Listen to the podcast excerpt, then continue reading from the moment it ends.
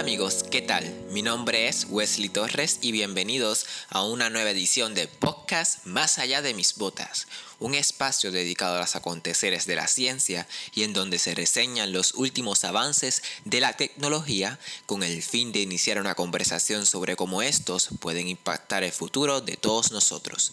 En la edición de hoy les hablaré sobre una nueva tecnología que ayudará a observar los cambios en las capas de hielo en Groenlandia y Antártida.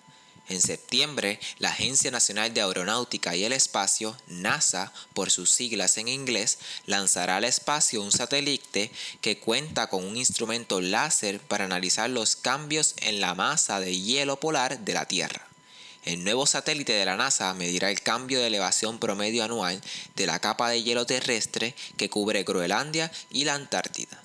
Además, el satélite ampliará y mejorará las investigaciones de la NASA de los últimos 15 años sobre el cambio de hielo polar que comenzó en el 2003 con la primera misión de ISAT y que continuó en el 2009 con la operación Icebridge.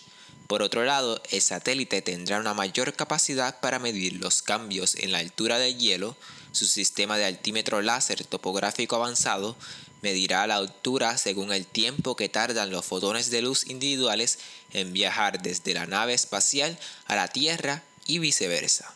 Gracias a esta nueva tecnología se obtendrá una vista más detallada de la superficie de hielo en comparación con el antiguo satélite.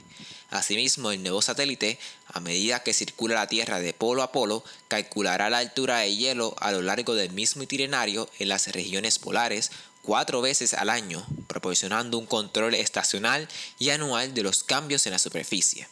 El objetivo de la agencia estadounidense es que los datos obtenidos ayuden a los investigadores a reducir el rango de incertidumbre en las predicciones del aumento en el futuro del nivel del mar y conectar esos cambios a los factores climáticos. Esto fue todo por esta semana. Gracias por acompañarme en esta edición de Más allá de mis botas. Hasta la próxima.